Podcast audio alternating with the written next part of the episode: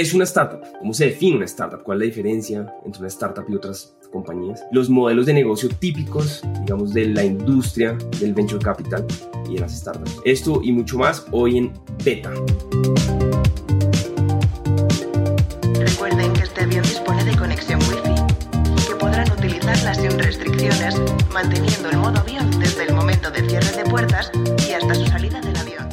Bueno, vengan, les tengo, les tengo una pregunta simple para que empecemos con el pie derecho, empezar por lo básico. ¿Quién quiere responder esta pregunta simple? ¿Qué es una startup? Yo creo que me puedo aventurar a intentar eh, responder eso.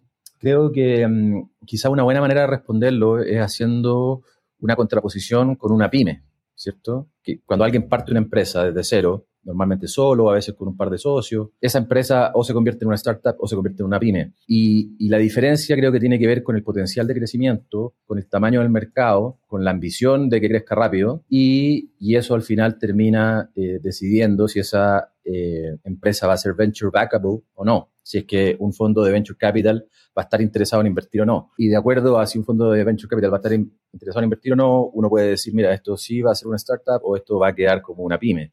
Eh, hay empresas que parten con la vocación de ser startups y se convierten en pyme en el camino. Me imagino que lo otro es mucho menos común, pero habrá pasado una que otra vez que una empresa parte con una vocación de pyme y en el camino se encuentra con un mercado gigantesco, con una manera de, potencial de crecimiento muy rápido y se transforma en una startup y levanta dinero eh, con fondos de venture capital. Pero para mí tiene que ver con eso, si es o no venture backable por un fondo de venture capital y, y, eso al final tiene que ver con el potencial de crecimiento y el tamaño del mercado. Sí, de hecho hay, hay un artículo interesantísimo de Paul Graham, que podemos poner el link en la descripción, donde él dice una startup es igual a crecimiento. Entonces, básicamente su definición básica es crecimiento. Si uno tiene una compañía, obviamente después entraremos en otros detalles, pero, pero una compañía que crece muy, muy rápido quiere decir que está haciendo algo, digamos, que es anormal, ¿no? Porque crece rápido sin necesidad de inyectar demasiado capital eh, para que eso pase, pues quiere decir que seguramente está... Eh, innovando eh, de alguna manera, está surfeando una ola, digamos, de,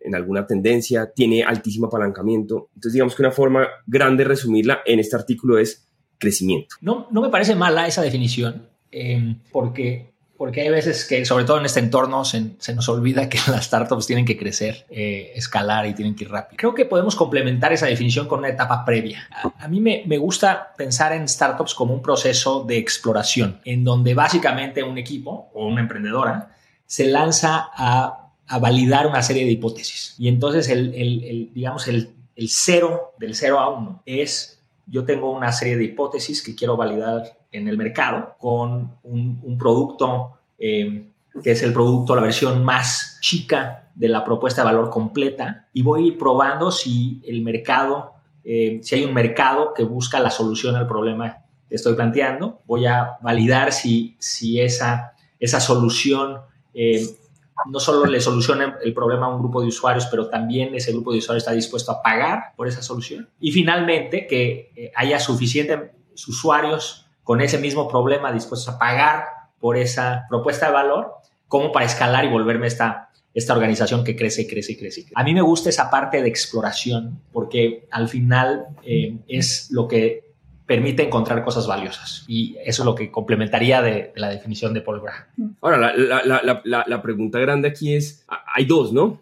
Si una compañía ya es gigantesca y ya, digamos, ni siquiera se duplica o no sé, crece al 50% anual, ¿sigue siendo considerada una startup? Seguramente no, ¿no? Si tu pregunta es si Mercado Libre es una startup, la respuesta es no, en mi opinión. Es interesante que no tenemos definiciones claras para graduar a una startup, ¿no? Em, como que no está muy claro en qué momento una empresa deja de ser una startup o sí, una compañía que empezó con esa ambición deja de ser una startup. Pero fíjate que es interesante, es interesante porque tú tienes, digamos que la definición que dice startup es igual a crecimiento, está buenísima, pero ¿qué pasa si es una panadería que crece muy rápido? ¿Eso es una startup? Pues, yo no creo.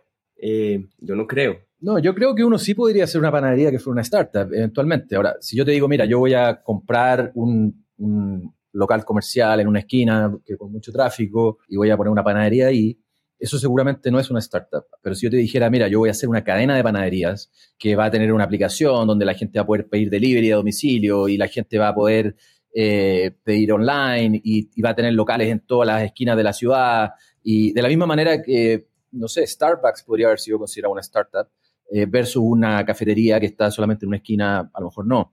Entonces yo creo que también tiene que ver, no tiene tanto que ver con el rubro, sino con el enfoque y, las ganas de crecer y la ambición de, crecer y la necesidad de tener venture capital. De hecho, de hecho tenemos un ejemplo fantástico eh, de una pizzería. Domino's. Eh, ese, ese, ese, es un ejemplo fantástico de una empresa que ha creado muchísimo valor en los mercados públicos. Tienes toda la razón, Ana. Eh, gracias por traerlo a la mesa. Pero yo les quiero platicar de una pizzería eh, que se llama, eh, creo que One Time, que, ah, no, se llama Zoom, Z-U-M-E, lo vamos a postear. La de Y se han, estado siguiendo los, los medios. Eh, es, una, es una startup que acaba de cerrar eh, después de, haber levantado mucho capital de SoftBank, efectivamente. Y, esta startup, y vamos a ver si, si califica en el criterio de, de, Dani y de Ana para la definición de startup, eh, esta startup lo que, lo que prometía es vamos a tener unos camiones con robots adentro que van a ir preparando pizzas conforme se acercan o van,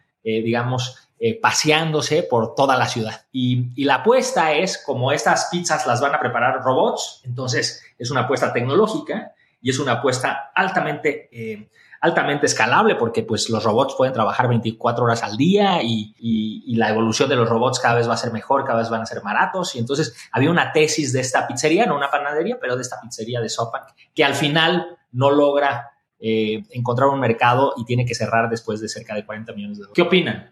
¿Zoom es una startup o no es una startup? Absolutamente es una startup. Absolutamente es una startup. Ahora, la startup también tiene una probabilidad mucho más alta de fallar que una pyme, porque una pyme tiene un modelo de negocio mucho más tradicional, que yo voy a preparar pizzas, la persona que lo prepara me cobra X cantidad de dólares por hora, yo puedo imaginar 20, 30% por cada pizza que vendo, etcétera, etcétera.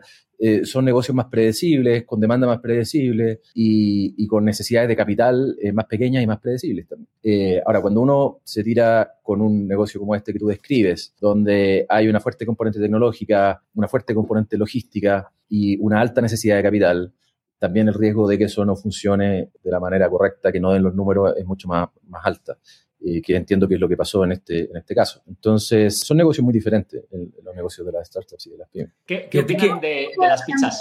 Es, muy buen ejemplo porque creo que mm, bueno, nos trae a, otro criterio importante de, de, qué, se necesita para ser denominado startup, que es detrás de este crecimiento que tiene que ser el, objetivo de, una compañía con ambición de startup, tiene que siempre, en mi opinión, haber un componente de apalancamiento en tecnología.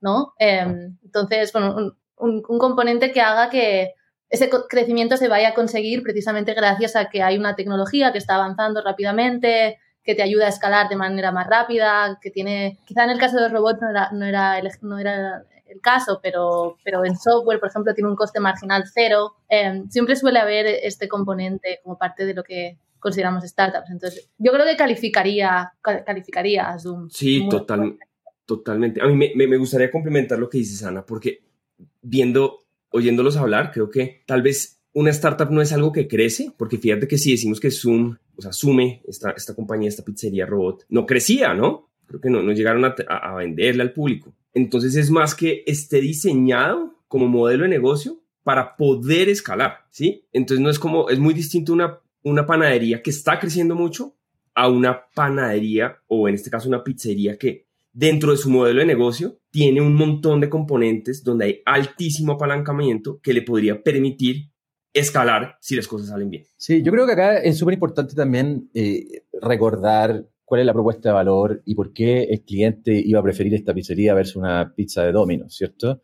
Al cliente le da completamente igual si la pizza la hizo un robot o la hizo el mejor chef del mundo. Lo que quiere es que la pizza sea rica y que tenga un precio razonable. Eh, que, no sea muy cara, etcétera, que me la entreguen rápido, ese tipo de cosas. Lo que los clientes siempre quieren es más barato, más rápido, y si es más caro, que tenga mucho mayor calidad, e, etcétera, o que tenga algún valor agregado, ¿cierto? El, quizás lo que pasó con esta pizzería es que no, no era claro cuál era la, la, mejora para el cliente. Es que la pizza me llega más rápido, es que es más rica, es que es más barata, o, o ninguna de las anteriores, porque si no es ninguna de las anteriores, entonces ¿por qué voy a usar ese servicio? ¿Cierto? No, no, me interesa que, nadie se come una pizza porque la hizo un robot. Nadie, nadie quiere eso. uno, uno quiere una pizza mejor. Sí que llegaron a entregar, sí que llegaron a entregar yo la había probado, estaba muy mala. Pero Entonces- llegaba súper rápido porque tenían todo, todo el tiempo camiones ro- rondando, pero la- estaba muy mala en comparación a otra. Oye, además es que un dato curioso y es que la pizza es de esos productos que, que viaja muy bien. Eh, digamos que la pizza popularizó el delivery porque tú la preparas y la pizza, si la dejas descansar un poco, sabe mejor. ¿Sí? O sea, como que la pizza no sabe mejor si tú la sacas directo del, del horno y la pones en el, en el plato. Entonces, digamos que también escogieron una categoría donde definitivamente no había nada que, pues, no ganabas nada en términos de producto eh, versus simplemente entregarla preparada en el restaurante y, y entregada en tu, en tu casa. Y es un, es un gran ejemplo de lo que estamos viviendo hoy, este, con toda la evolución de, de- de tecnología, AI, este, VR. Eh, lo importante es lo que haces, eh, la propuesta de valor, cómo, cómo resuelves el problema, cómo haces sentir al cliente, eh, cómo consistentemente le entregas un valor al corporativo. Da igual si usaste este, AI o no usaste AI, si usaste eh, eh, un, un- un cripto o no usaste cripto en el proceso. Lo importante es cuál es tu propuesta de valor. Y efectivamente, este, al inversionista muchas veces este, se, se nos va el avión y nos, nos olvidamos que lo importante es que la pizza sepa rico. Exacto. Eh, Para el cliente, eh, eh, lo más importante es resolver la pregunta, ¿por qué el cliente va a preferir tu servicio o tu producto versus otros productos que hay en el mercado? Y si uno no es capaz de responder esa pregunta muy bien, muy rápido, de manera muy bien fundamentada, entonces tu negocio no tiene ningún sentido. Y a nadie le importa cómo funciona tu empresa por detrás. Eso es, es una ventaja competitiva que se puede desarrollar con el tiempo, eh, mejorar eficiencia, etcétera, etcétera. Pero lo que importa es que el cliente prefiera tu producto porque es mejor. Y mejor significa más rápido, más barato, mejor calidad, mejor servicio, etcétera. Pero tiene que tener algunas o todas esas componentes para que los, para que los consumidores te prefieran. Y si no, tu negocio no, no debería existir. Sí, no, yo diría que no es solo mejor, sino que tiene que ser, bueno, siempre se habla de este 10 veces mejor que lo que ya existe, porque al final, pues los, las personas o los consumidores en general tenemos arraigados unos ciertos hábitos que, que nos cuesta mucho romper y que solo queremos romper por cosas que son pues 10 veces de magnitud mejores. Eh, entonces, bueno, la, la barra es muy alta en términos de proveer algo para lo que ya existen buenas alternativas. De acuerdo. Miren, saqué esta gráfica un poco para responder esta pregunta con algo de datos. Y era bueno, si, si independientemente que sepamos definir lo que es una startup, eh, lo que sí podemos saber es cuáles modelos de negocio son los que más se aceptan o, o cómo es el share de Y Combinator cuando uno lo mira por, en términos de modelos de negocio. El modelo de negocio número uno de las compañías YC es el software as a service. Entonces, básicamente, software puro y duro cobrado on demand.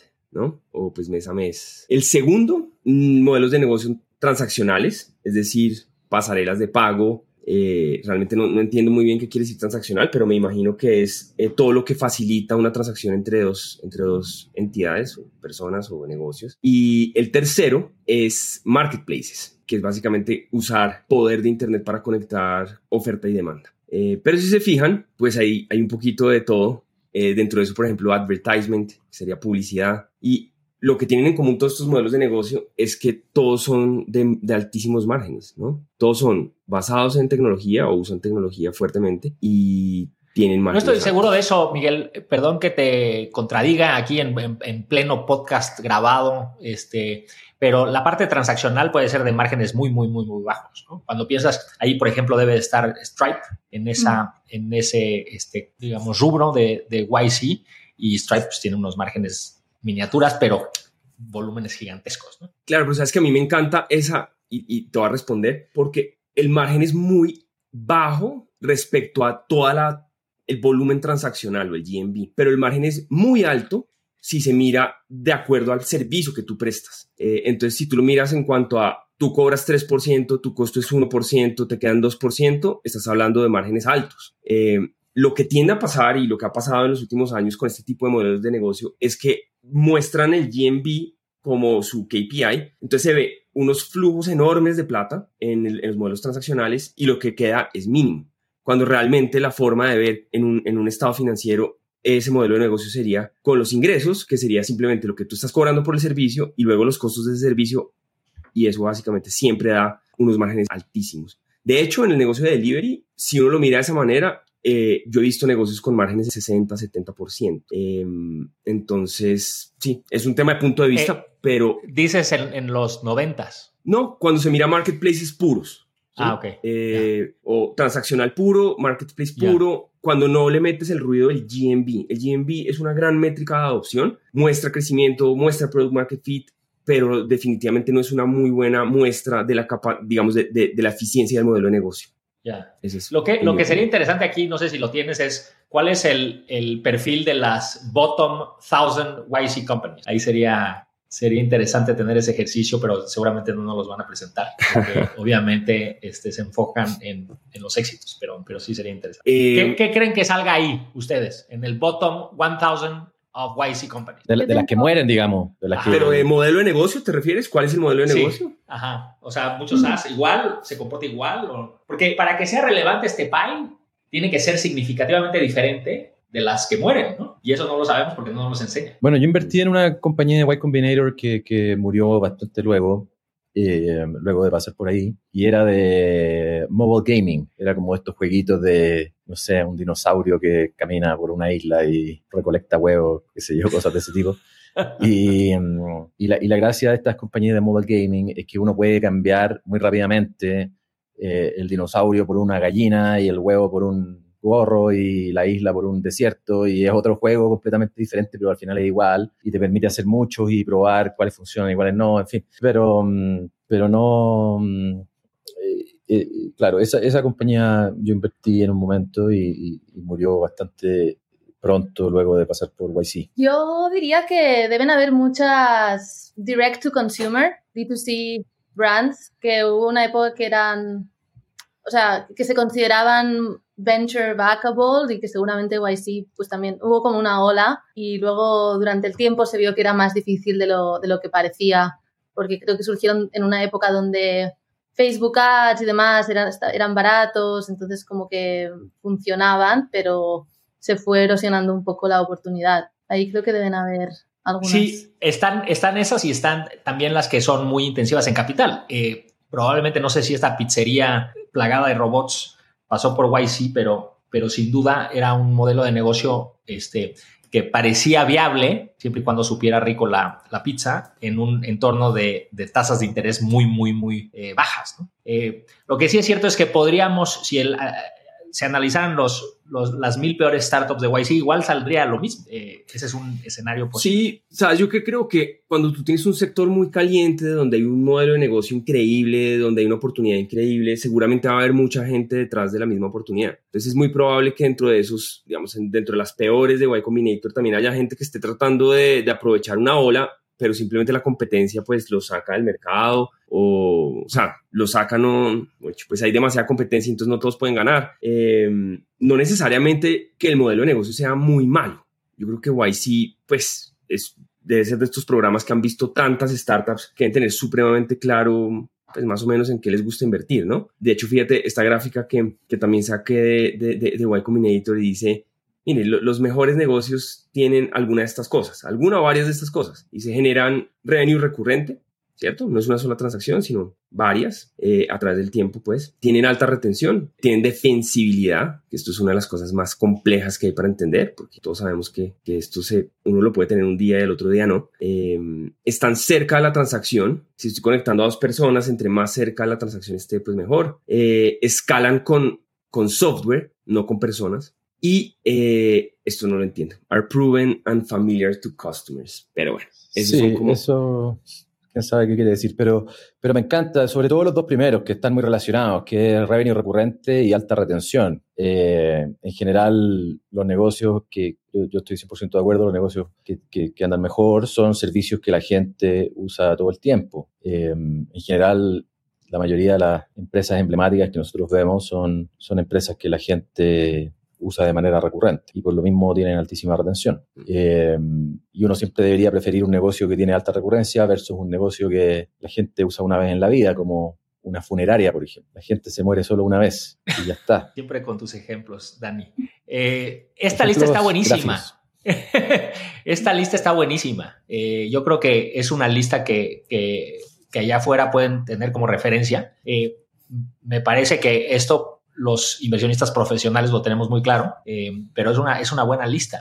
Eh, me, gusta, me gusta expandir en la parte de, Network Effects. No sé si, si vas a sacar ese, ese tema para que nos explique, Ana, cómo, cómo ve el tema de los Network Effects eh, en FX y cómo, Entonces, cómo se traduce esos Network Effects, cómo bajan a estos mismos bullets. Si quieren, si quieren les muestro una cosa antes de entrar a Network Effects, porque digamos que un poco a lo que la idea era llevarlos a, a, los modes, ¿no? Una de las cosas grandes es la defensibilidad. Y quizá, quizá antes de esto, yo creo que sería interesante también hablar de si hay otras cosas que tienen los mejores negocios. O sea, si podemos volver ah, a poner. No están en esta lista. Exacto. Vas a en mi caso, o sea, se me ocurre algo que, que yo personalmente siempre miro, em, que es ¿En qué categoría se encuentra el valor que ese producto o servicio proporciona? Y en mi mente hay como sería como algo equivalente a lo que es, se habla mucho de la pirámide de Maslow para las personas en, relación a necesidades, ¿no? Prioridad de necesidades.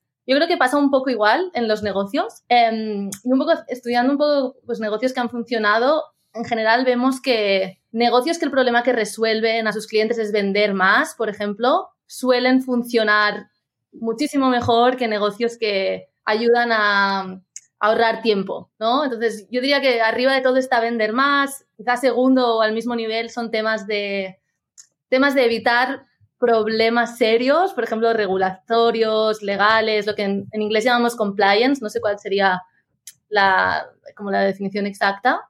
Entonces, bueno, ahí estarían como vender más compliance y luego ya vas bajando y son cosas más como ahorrar tiempo o ser más eficiente, que a mí en general me, me suelen gustar menos, porque la realidad es que si, si tú ofreces, eh, eh, impacta mucho, creo, a, la trayectoria de tu empresa lo que, el problema que resuelvas. Em, entonces, bueno, igual, por ejemplo, a nivel más consumer, todo lo que sea instant gratific o sea, gratificación instantánea también suele funcionar mejor que cosas tipo productos para ayudar a adelgazar, ayudar a aprender, ¿no? Cosas en las que vas un poco en contra de los instintos humanos.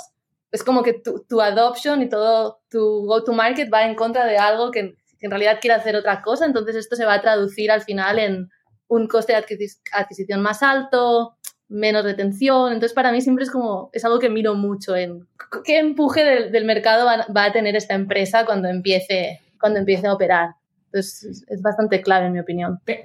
me parece 100% este, alineado y de acuerdo. Tengo una pregunta sobre este estudio. Este, no, no, no hablan de, de, los equipos, que, que, para mí pues, son los que hacen la diferencia porque son los que permiten lograr varias de esas, eh, de esas condiciones, digamos, de un gran negocio.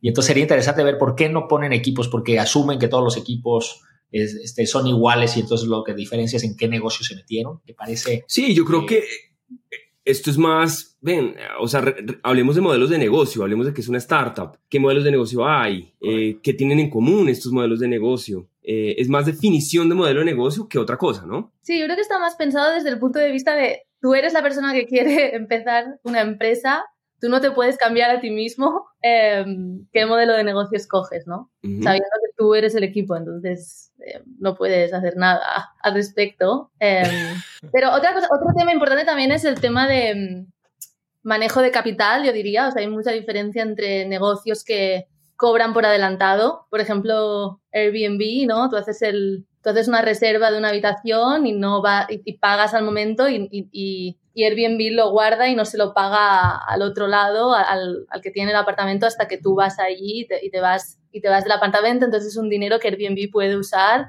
para financiar todas sus operaciones. Es muy diferente, por ejemplo, a un negocio que tiene que comprar mercancía, guardarla y luego venderla, ¿no? Entonces son, son como palancas y, y cosas que los negocios sea, que hay negocios que las tienen hacia un lado y hacia el otro y, y también determina mucho, en este caso determinaría pues financieramente este negocio se va a poder autofinanciar o va a tener que estar levantando capital em, constantemente. Entonces, eso es otra, otra cosa a pensar cuando diseñas tu negocio. Sí, totalmente de acuerdo. Igual en todo hay excepciones, ¿no?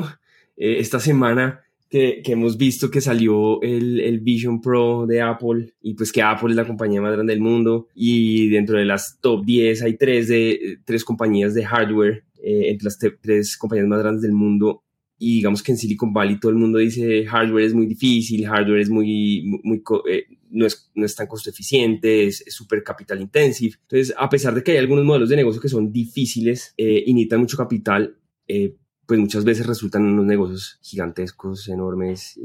sí, pero es que... Para todo hay como una pequeña tiene que ver también con la época. Apple partió en los años 80. Eh, en ese momento el, el, hardware era como hoy a lo mejor es la inteligencia artificial o la realidad virtual o como fue, qué sé yo, cripto en un momento. Como que hay estas olas de, innovación y de disrupción. Eh, Pero más o menos, porque piensa que en ese momento empezó también Microsoft y Microsoft era hiper asset light versus claro, pues, de acuerdo, de acuerdo, pero, pero creo que lo, lo, que quiero decir es que si uno va a partir una empresa de hardware hoy, la primera pregunta que uno se tiene que hacer, ¿por qué Apple no ha hecho esto? ¿Y por qué si es que a mí me fuera bien con mi producto de hardware, ¿por qué Apple no podría copiarlo y hacer uno mejor, eh, más barato, más escalable, más eficiente, lo que sea?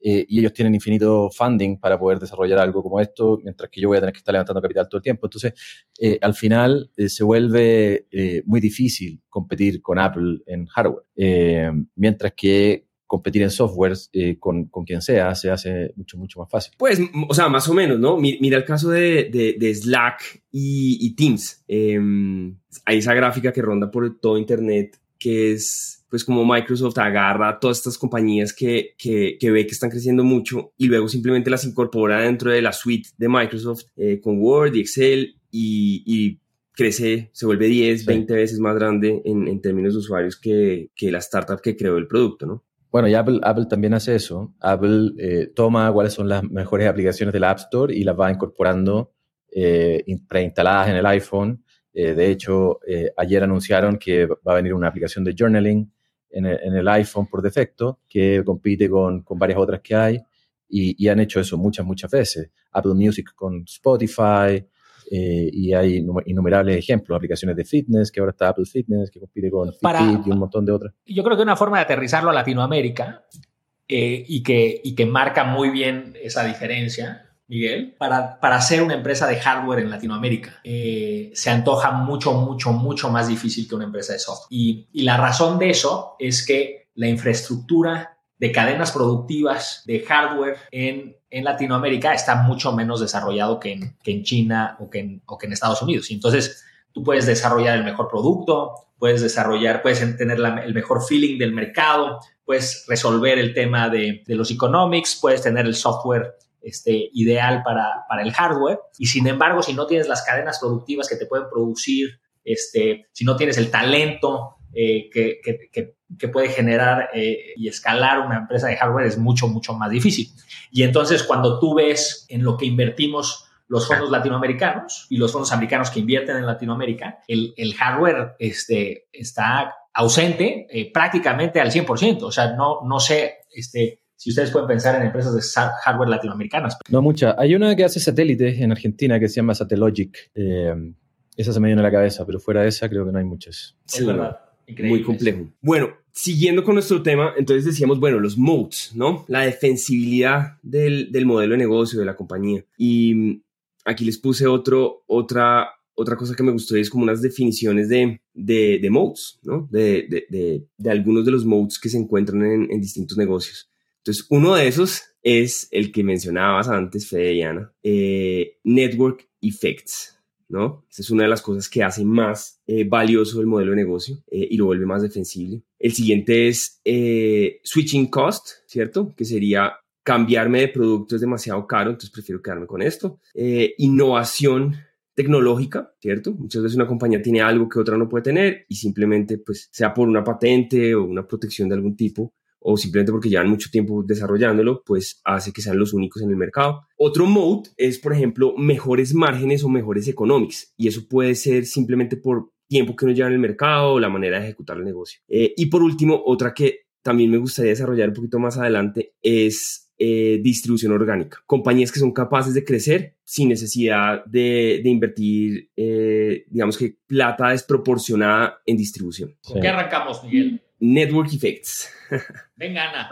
Puedo, puedo empezar por, por dar una definición, la definición pues, del libro de, de qué son, ¿no? Em, Network Effects, pues en, español es eh, efectos de red y se trata de un fenómeno que está presente en muchas de las tecnológicas más conocidas eh, hoy en día, que es, un fenómeno que se da cuando el valor de un determinado producto o servicio incrementa tanto para usuarios nuevos como antiguos a medida que más usuarios se unen a, ese servicio o a esa plataforma. En general, se liga mucho con plataformas.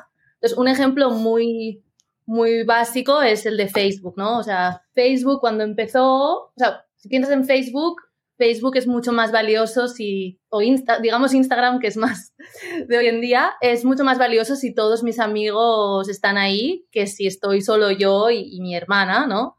Y, de hecho se vuelve incluso más valioso a medida que más amigos se van uniendo hasta que llega un punto que todo el mundo está ahí y ya para mí se convierte pues el lugar donde voy y nunca consideraría usar otra plataforma parecida porque no tendría el mismo valor si, si todas estas personas no estuvieran ahí. Entonces, Ana, te puedo dar un ejemplo, un ejemplo del principio de los tiempos, que a mí me encanta. A ti te mandaban un archivo y si no tenías Excel o tenías Mac eh, al principio, no sé, en los 90 o el 2000 o los 2000, inicios del 2000, eh, no te abría, ¿no? Tú no podías abrir un documento. Entonces tenías que tener o, o Windows o tenías que tener Excel, el software, y eso hace que entonces que si mucha gente en las empresas empieza a adoptar este software y otras personas no lo tienen y no pueden abrir los archivos, pues entonces a todo el mundo le tocó empezar a comprar Excel para poder abrir los documentos. Otro ejemplo es, por ejemplo, Mercado Libre, ¿no? Con, los vendedores y los clientes, pues a medida que hay más vendedores es más interesante para los clientes y contra más clientes hay, pues a más vendedores les interesa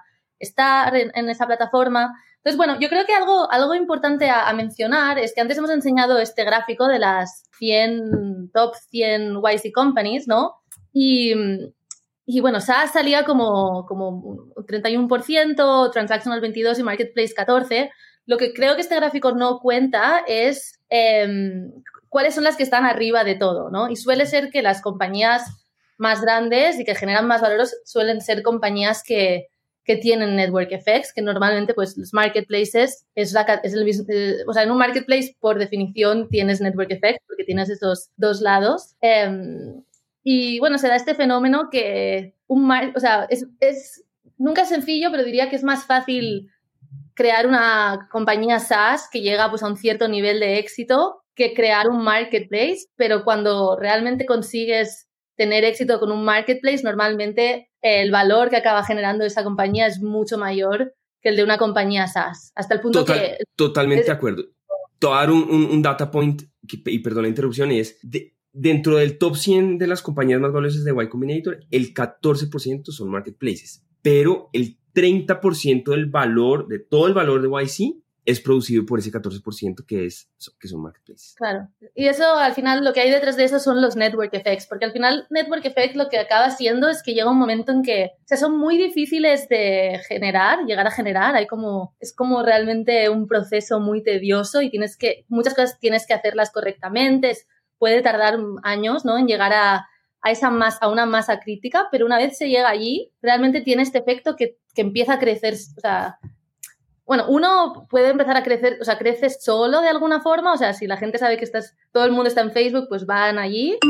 Em, pero la otra es que al final el valor es muy difícil de romper, o sea, en cuanto a defensibilidad o a retención, es lo mejor que puedes tener, porque nadie se va a ir a, a, esa otra plataforma si el valor está allí creado por esos propios usuarios. Entonces, bueno, yo creo que es algo muy importante, algo que nosotros siempre sea, NFX, el nombre de NFX viene de Network Effects, entonces estudiamos este fenómeno en mucho detalle. De hecho, hemos escrito un manual, el Network Effects Manual, también hemos lanzado una masterclass de, Network Effects, podemos poner los links aquí en el capítulo. Es algo que estudiamos mucho, mucho porque realmente creemos que es muy importante para los founders de startups, eh, como, la, como lo definíamos, como la definición de startup que hacíamos, de entender cómo funcionan estos network effects y de intentar crearlos en, en sus compañías. Y, y, algo que nos llama la atención es que también hicimos un análisis de nuestro propio, de, de, las compañías que recibíamos y pese al 70% de compañías más valiosas tener Network Effects, en los, por ejemplo, pitch decks que recibimos, solo un 20% tienen Network Effects. Entonces, realmente es un fenómeno que no está suficientemente estudiado ni entendido por, por los founders hoy en día. ¿Sabes que hay, hay, una cosa que siempre pienso y es, uno muchas veces ve todas estas definiciones, entonces dice, no, Network Effects es súper importante, súper valioso, da defensibilidad, eh, entonces soy una panadería, entonces ¿cómo hago para meterle Network Effects a mi panadería? Como no, mierda. Eh, es buena idea.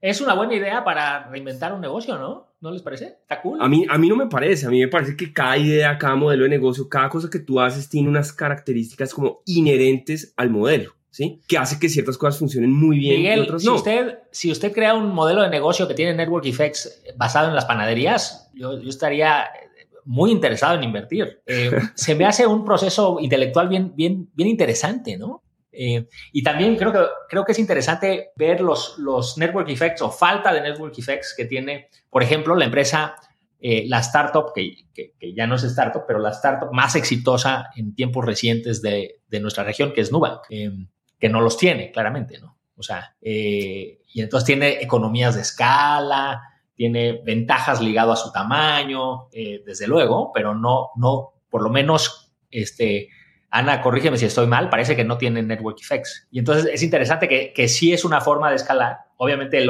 nuestro marketplace favorito de Dani y mío, que es eh, Corner Shop, eh, pues sí tiene network effects y tiene tres lados. Tiene network effects en tres frentes, en, en, en los clientes, en los shoppers y en los comercios que participan en el marketplace. Entonces, es una fórmula muy interesante y, desde luego el segundo marketplace favorito de, la, de, beta, que es Uber, eh, también tiene claros network effects. Pues que fíjate que un marketplace tiene network effects, punto, ¿sí? Entonces, como que mi punto aquí es, no es que tú puedas coger componentes que son interesantes de modes y, y ponérselos a tu, a tu negocio. Hay negocios que, que, que son inherentes a esto todos los marketplaces deberían tener un nivel de, de, de, network effect. Pensemos, pensemos un poco en, Dropbox. A mí me interesa mucho el caso de Dropbox, que aparte tiene, aparte de ser, de ser YC, es, tiene un CEO eh, muy interesante, eh, que tiene una historia muy interesante. Si lo ven por ahí en podcast, escuchen.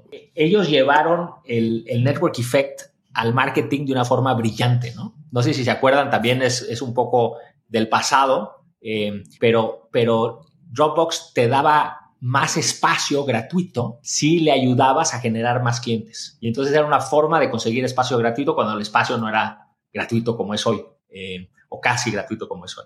Y entonces es interesante, no sé si como intrínsecamente en ese modelo de negocio los network effects este, estaban dados, pero, pero desde luego que esa forma de operar eh, permitió eh, obtener. Pero fíjate que, o sea, e, eso, eso para mí no son network effects, eso para mí es simplemente un, un modelo de, de, crecimiento por, por referidos y que se hizo en una época donde no fueron los primeros, fueron de pronto los número 10, pero igual era muy nuevo, entonces todavía como que era atractivo y no era tan, tan spam. Eh, y funcionó, ¿cierto? También porque tenía un componente interesante y es que el pues el costo del almacenamiento era cero, pues porque tú se lo asignas, pero la gente no lo está usando. Entonces, pues básicamente, es como que tiene unas características que hace que eso funcione muy bien. Em, pero sí, casos así, hay, hay, hay, otro parecido que tampoco es Network Effect, sino, sino programas de referidos como el de PayPal.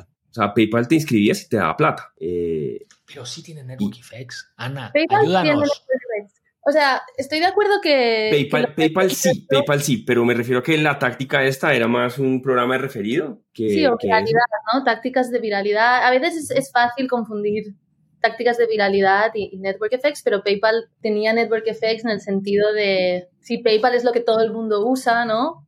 Si, si no me voy a ir a, una plataforma que mi amigo no tiene o que la mayoría de gente no va a tener. Podías mover plata dentro del sistema, ¿no? Podías mover plata dentro del sistema a cero costo si eras, de, si eras PayPal, pues. También, también. No, y, más claramente Venmo, ¿no? Sí, sí, sí, exacto. O sea, al final es... Eh, la, la, idea es, si todos mis amigos están allí, cada vez que un amigo mío se une a Venmo, para mí Venmo tiene más valor porque la probabilidad de que yo quiera pagarle a alguien y esa persona no tenga Venmo y me tenga que, tenga que hacer el esfuerzo de, de buscar otra forma de pagarle, pues se reduce, ¿no? Esa probabilidad de encontrarme con el problema de no poder pagar. Entonces, en ese sentido, sí que tenía network effects y también, pues, una vez contra más personas hay usándolo, pues cuando yo evalúo alternativas de qué plataforma de pago usar, pues me haré Venmo porque es la que todo el mundo usa. Y así cada vez más, cada vez más em, se vuelve la plataforma de referencia. Es un poco la, la, definición. Yo creo que lo que es importante, algo interesante a, a comentar aquí es Network Effects y AI, creo que una de las cosas, bueno, de las que se habla más y como que está menos clara es que bueno, parece que muchas de estas empresas nuevas de AI no tienen network effects y hay como muchas dudas de, bueno, cómo va a ser la defensibilidad de esas empresas, ¿no? Entonces un poco como... Pues que fíjate que es lo mismo, o sea, cada modelo de negocio tiene unas cosas inherentes a ese modelo. Em, entonces, por ejemplo, si tú haces software, pues tienes márgenes altos. Si haces un marketplace, pues tienes defensibilidad por eh, tu network effects. Si eres una red social, igual. Eh, AI, ¿qué tendrá? Pues seguramente se parecerá más al software. Es, simplemente un modelo de negocio de altísimo margen. De pronto, no sé. No quiere decir que tenga lo otro. Pero ahí está, ahí está como, o sea, mi, crítica grande, o, o, más bien mi crítica no, simplemente es los que están oyendo esto tengan cuidado de no, no es como que tengo esta lista, entonces ¿cómo hago para meterle todo esto a mi modelo de negocio? Eso es como tratar de hacer los, las millas de, los, de, las aerolíneas a, a, a, todos los negocios. Entonces voy a hacer, en mi negocio voy a poner puntos. Pues a la gente le da igual. Las millas funcionaron. ¿Por qué? Funcionaron en todos los países del planeta, en todas las compañías de, eh, aéreas del planeta, porque a la gente le gusta viajar, porque no sé, porque es fácil eh, hacer el tema de transacción de, de, de, la tarjeta de crédito o entre más viaje, pues tengo más millas. Ahora, uno pasa eso a cualquier otro modelo, casi creo que nadie que no sea, o más bien casi nadie que no sea una, una, una, una eh, compañía aérea, yo creo que ha logrado eh, sacar adelante el sistema de puntos bien hecho. Casi nadie, ¿no? Debe haber una excepción por ahí. Pero creo que la cantidad de compañías que trataron de hacer el tema de puntos también fue demasiada. Otra vez, solo quiero decir que, como estamos hablando de modelos de negocio, hay modelos de negocio que tienen algunas características y otras no. Y, y, yo estoy en desacuerdo. A mí me encanta el, el, ejercicio intelectual de tratar de meterle network effects a cosas que no tienen network effects. Y se me hace como una, una forma interesante de desarrollar cosas que no existen y de inventarse cosas. Y entonces, este, cuando lleguen con Miguel después de hacer ese ejercicio, no le cuentan que hicieron el ejercicio, nada más le llevan eh, la plataforma con network effects y ya. ¿Qué ejemplo, qué ejemplo han visto de algo así? Porque, o sea, sí debe haber algún, eh, algún, algún, algún outlier. A ver, me acuerdo bien que me acuerdo bien de, de Carrot, cuando, cuando Carrot tuvo que pivotear, que es esta empresa de car sharing eh, que lanzó Jimena, mi socia, y, y me acuerdo que, que, al final, pues tenía ciertas dinámicas este, de, propias al marketplace, pero no muy fuertes, ¿no? Y llegó Uber a, a, robarse todo el mercado porque tenía una mejor solución, un mejor modelo de negocios. Y ahí se, Jimena lanzó un, marketplace de, autos como Turo en Estados Unidos, eh, que es este lugar en donde puedes poner tu, coche para que lo renten o tu auto, eh, para que lo renten este, privados. Y entonces es una especie de Airbnb de autos. Y, recuerdo que, parte del interés de haber desarrollado ese pivote para reaccionar a esta entrada de Uber fortísima al mercado mexicano era en búsqueda de estos network effects. Y al final, este, como, como se dice, eh, morimos en el intento y, y, no se logró a tiempo este, encontrar los network effects con, esta, con este marketplace que había lanzado Carrot en su momento. Yo creo que un buen ejemplo de eso es eh, Spotify, que originalmente se lanza como un player de música privado para donde cada persona tiene su disco y las cosas que le gusta escuchar, pero después ellos abren el, el, la posibilidad de compartir listas de música a cualquier persona, hacerlas públicas. Entonces yo en Spotify ahora puedo entrar y buscar música de los 80 o rock de los 70 o una compilación para hacer una fiesta de música electrónica y, tengo infinita cantidad de listas que me proveen otros usuarios y, eh, y, se empieza a crear un ecosistema donde las bandas empiezan a hablar con curadores y con influencers para que pongan su música ahí en ciertas cosas y para que se vaya mostrando la música. Y se empieza a crear todo este, entre comillas, marketplace de música que antes no existía y que se agregó después, y que eso es algo que a lo mejor alguien que se quiere cambiar a Apple Music dice, bueno, mira, si me voy a Apple Music pierdo todas mis playlists, pierdo todas las playlists de la otra gente que está creando para mí. Entonces eso es una manera quizás de crear network effects de una manera quizás, entre comillas, artificial después de, haber lanzado el producto. Hay dos temas. Uno es el, el, switching cost, ¿no? Si tú dices ahorita vamos a cambiar a Apple Music, pierdes todas tus listas, pierdes todo lo que has hecho, eh, entonces pues uno ni lo considera, ¿no? Eh, y lo otro es que sí hay network effects, pero yo creo que del otro lado, de, no sé si se llamaría network effects, pero sería el, el, catálogo al que accedes. Tú ya estás o acostumbrado, por ejemplo, un catálogo que si tú te pasas al otro lado y no tienes ese catálogo, pues es, es una cagada. Claro, yo, no he compartido playlists con amigos y amigos han compartido playlists contigo y uno también pierde todo eso al momento de cambiarse Apple Music, porque los amigos de uno ya ocupaban Spotify y, los que están en Android no, no se van a cambiar a Apple Music, van a seguir en Spotify, en fin.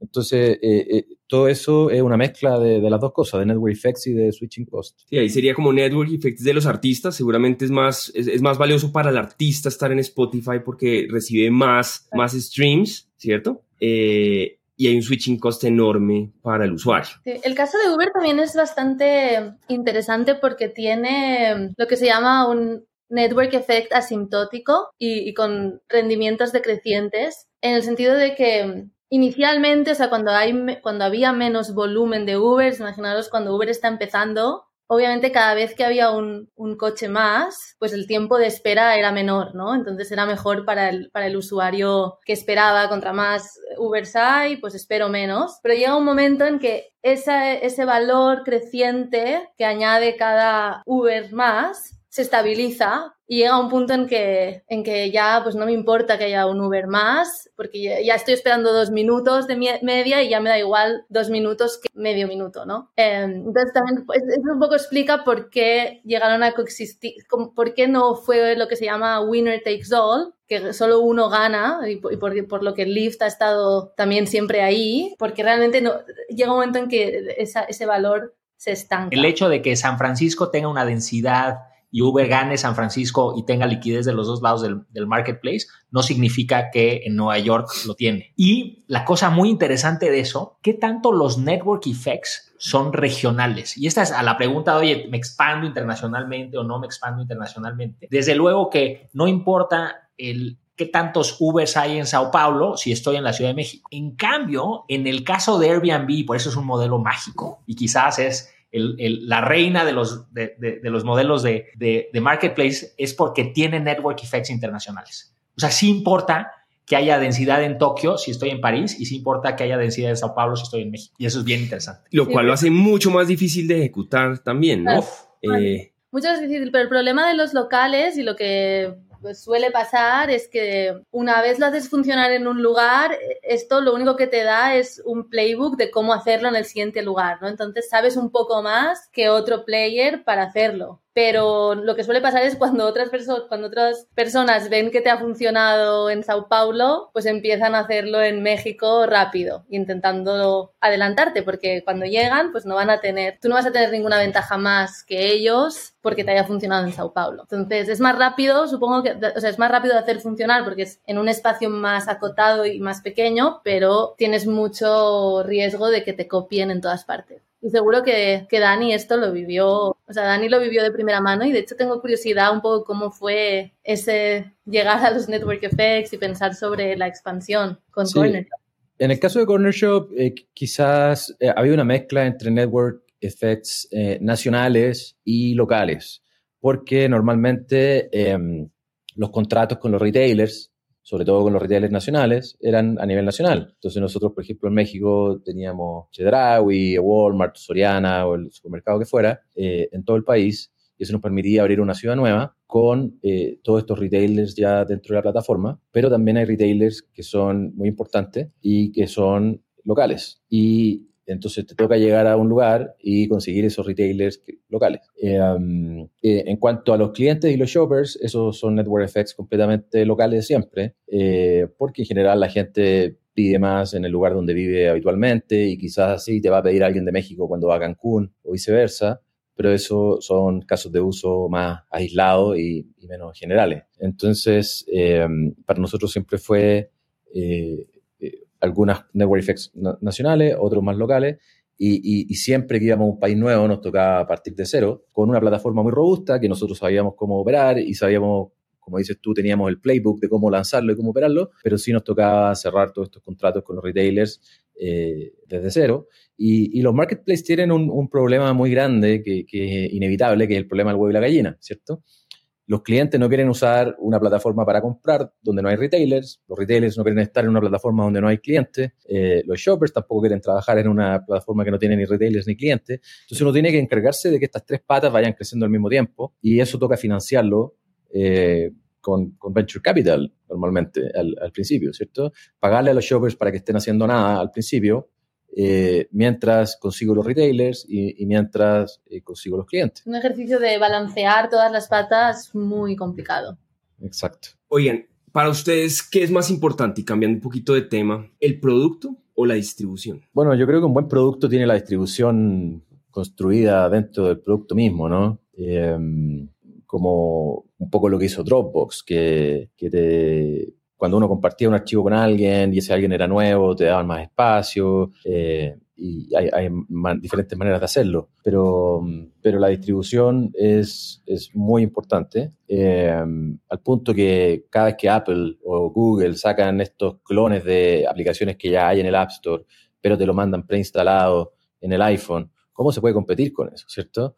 Y, y ahora Apple Music viene preinstalado en el iPhone, Spotify lo tengo que ir a bajar, y, ahí está como la, la, pelea entre, mira, este venía instalado, pero el otro es donde el que ocupan todos mis amigos que tienen Android y que me comparten sus playlists ahí. Entonces, ¿qué, ¿qué, es más importante en ese caso? Y alguna gente va a preferir Apple Music porque tiene el audio espacial y tiene ciertas cosas que Spotify no tiene. Otra gente va a preferir Spotify porque, mira, aquí están todos mis amigos, me comparten sus playlists. Eh, pero eh, yo tiendo a creer que la distribución es más importante, porque si uno se va al extremo y uno piensa, mira, este producto es una maravilla, soluciona todos los problemas que tengo en mi vida, pero no sé dónde encontrarlo y cuando lo quiero ocupar no sé dónde está y nadie sabe que existe, entonces es como, es como que un producto sin distribución es como que no existiera. Un producto para existir necesita primero ser distribuido. Entonces eh, yo tendría a pensar que la distribución es más importante. Déjame, creo que, creo que es una buena forma de regresar al principio de esta conversación. Eh, una startup es un producto sin distribución y quitando el, el, escenario en donde tanto el producto como la distribución es nueva y hay, es, un, es una nueva categoría que se crea, hablando de escenarios en donde el, la startup va a ser challenger en un mercado que ya existe. Básicamente, lo que tenemos es, es un gran producto, o lo que esperamos que con lo que competimos como startup es este gran producto, esta gran experiencia, esta, esta este, interfase 100% digital. Piensen en los bancos contra las fintechs, piensen en el e-commerce contra el retail físico y y lo que, lo que buscamos es que la startup logre distribuir su producto antes de que el incumbente, el banco, el retailer, la telecom, logre hacer un buen producto para apalancar la distribución que ya tiene. Y entonces esta carrera que, que se ejemplifica perfectamente bien en el sector financiero, B2C, tenemos una enorme, increíble experiencia usuario, eh, piensen en Fintual y cómo le hacemos para que Fintual compita y llegue a la distribución que tiene GBM antes de que GBM logre, porque no pueden, no saben ni por dónde entrarle a la plataforma, no entienden ni cómo atender bien al cliente, este, están llenos de sesgos, de restricciones regulatorias, etcétera. ¿Cómo podemos hacer que el producto Fintual, que es mucho mejor, logre la distribución antes de que GBM haga de su producto un producto tan bueno como el de Fintual. Entonces, esa es otra forma de verlo, digamos. Obviamente ambas cosas son muy importantes. y esto nos lleva también al tema de viralidad que hablábamos antes. Eh, hay ciertos productos que se prestan desde el inicio a tener eh, una ventaja de distribución, como por ejemplo, como decíamos, el caso de PayPal, ¿no? Tú puedes, cuando quieres pagarle a alguien, hay, formas de, de meter en el producto algunos flows que hagan más fácil adquirir usuarios. O sea, yo quiero pagarle a alguien, entonces le invito, entonces esa persona para cobrar tiene que descargar PayPal y cobrar. Entonces a partir de entonces ya es un usuario y a partir de entonces esta persona también puede usar esto para pagar. O eh, hay,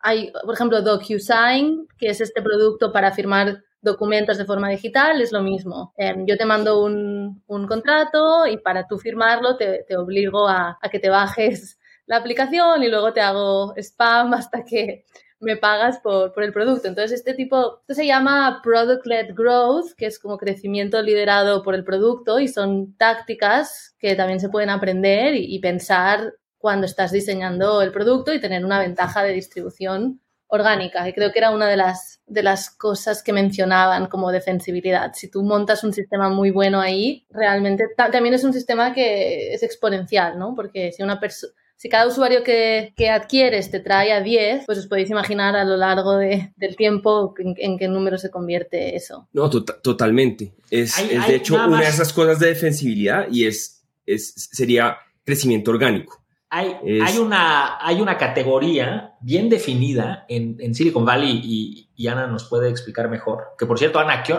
qué horas son? ¿En, ¿En, dónde estás? No, a ver, estoy viendo. Son las 10. Voy a abrir la luz un segundo, ¿eh? Estoy muy oscura. Eh, en Barcelona ya, ya, ya es tiempo de irse a la, a la marcha. Eh, no, lo que quería decir es, hay una categoría estudiada de especialización de los VCs, este, en donde hay mucha literatura, muchas métricas, que se llama la categoría de Product-Led Growth. Es decir, el producto es lo que genera la distribución. Ejemplo de esto, eh, en, Latinoamérica es Yana, la, el app de eh, salud mental. El, eh, Yana, que tiene un equipo de desarrollo en Cancún, de donde nació, tiene más de 12 millones de downloads sin haber gastado un peso, y eso porque es un product-led growth. lo mismo Headspace, este, lo mismo Strava, ese tipo de, por ejemplo, Strava tiene unos network effects, Strava, el, app, este, en donde en donde Dani registra sus salidas, 200 kilómetros en bici que se echa este, con frecuencia. Eh, ahí puedes ver lo que hacen todos tus amigos y amigas y este, hay ciertos network effects en Strava que son bastante divertidos. Es como, que, como una red social de deportes. Correcto. Bájela, Miguel. Sí, es importante, y eso es importante por dos cosas. Una, lo rápido que te ayuda a crecer, ¿no? Por lo que decíamos de un usuario te trae a 10 y pues ir multiplicando y la segunda por lo eficiente a nivel capital que es, ¿no? Porque al final el CAC de, cosas así es, es bajísimo, es cero.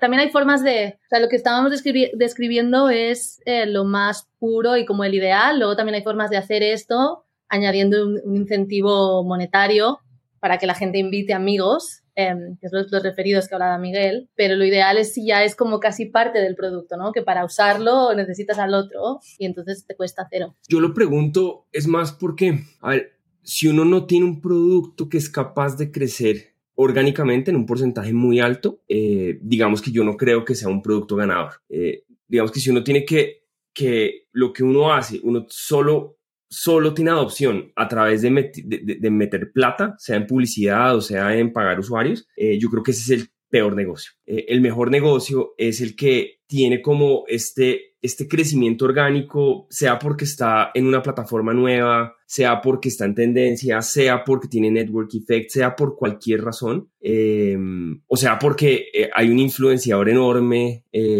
haciéndole publicidad. Em, que además es socio, digamos, no sé, casos Mr. Beast o estas cosas que están pasando ahorita. Eso es demasiado importante para el éxito de un negocio. Eh, muchas veces uno tiende a, a caer en una trampa que es, somos unos amigos desarrolladores, desarrollamos un producto increíble, está buenísimo, tenemos venture capital, le metemos solo plata publicidad y eso nunca crece orgánicamente, no tiene ningún componente de crecimiento orgánico y normalmente por más producto bueno que sea, eso tiende a no ser un buen negocio. Sí, y, hay, y hay, hay, un bonito, bonito modelo de negocios ligado a eso, que delegas la publicidad de tu producto a usuarios. Y entonces, yo recuerdo cuando lanzamos Fondeadora en 2011, Fondeadora nace, nace, como Kickstarter, como esta plataforma de recompensas, en donde básicamente la gente sube, subía proyectos, voy a hacer una película, voy a hacer quiero grabar un disco, quiero hacer este juego de mesa. Pero Fondeador es Kickstarter.